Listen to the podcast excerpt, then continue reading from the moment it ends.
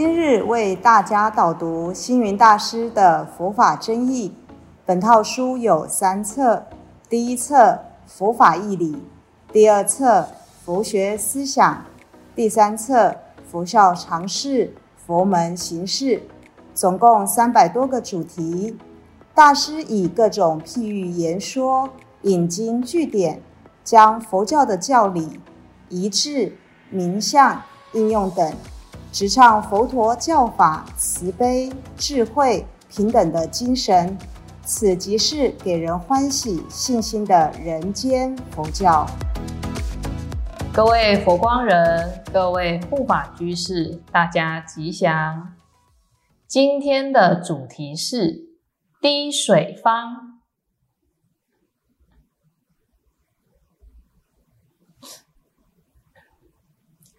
首先，我们先来看一下滴水方的由来。过去在移山禅师的时候，这位老禅师在洗澡，因为洗澡水太热，就叫弟子提冷水来加。后来弟子就把剩余的水随手倒掉了。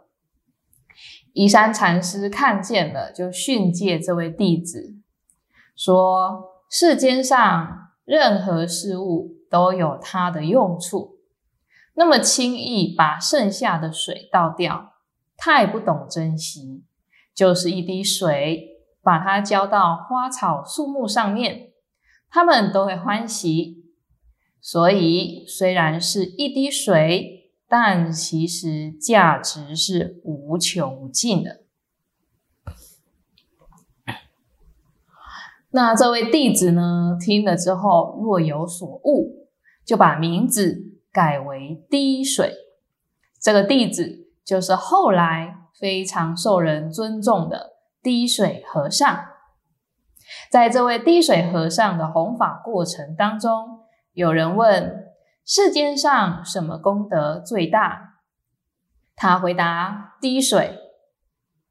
又有人问。虚空包容万物，那什么又可以包容虚空呢？他一样回答：滴水。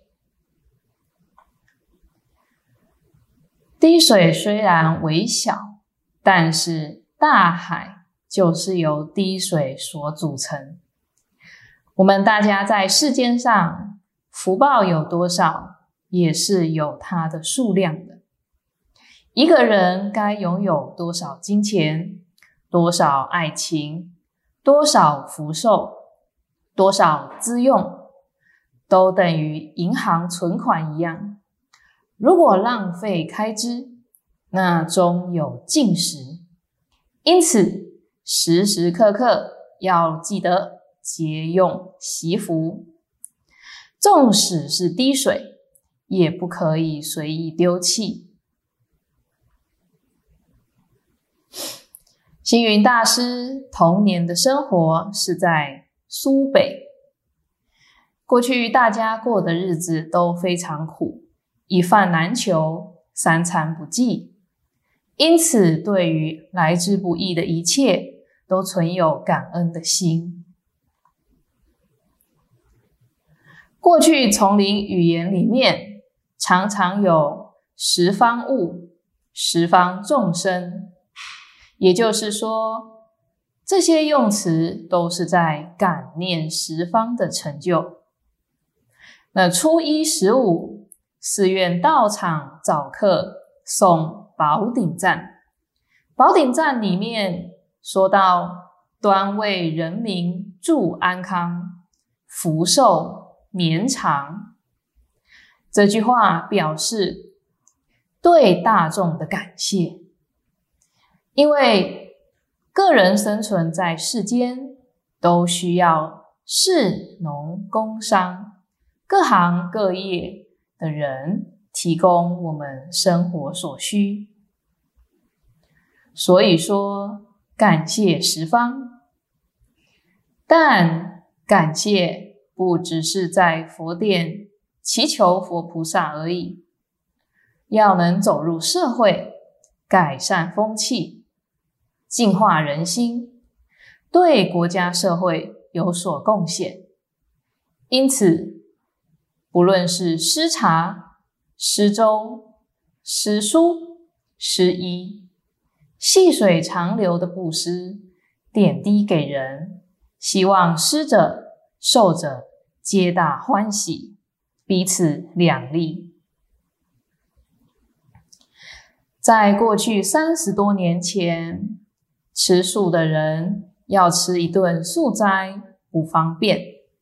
星云大师在台北普门寺推动普门大开运动，发起了“我买米，你吃饭”，免费请大家来吃素斋饭，而。位于松山火车站旁边，佛光山台北道场，因为人来客往很多，他们发起的运动是以粥代茶，每天免费供应平安粥结缘，来人送上一碗粥，代表一杯茶，有人解渴。有人解饥，对素食者的大家而言，都是一个很方便的善举。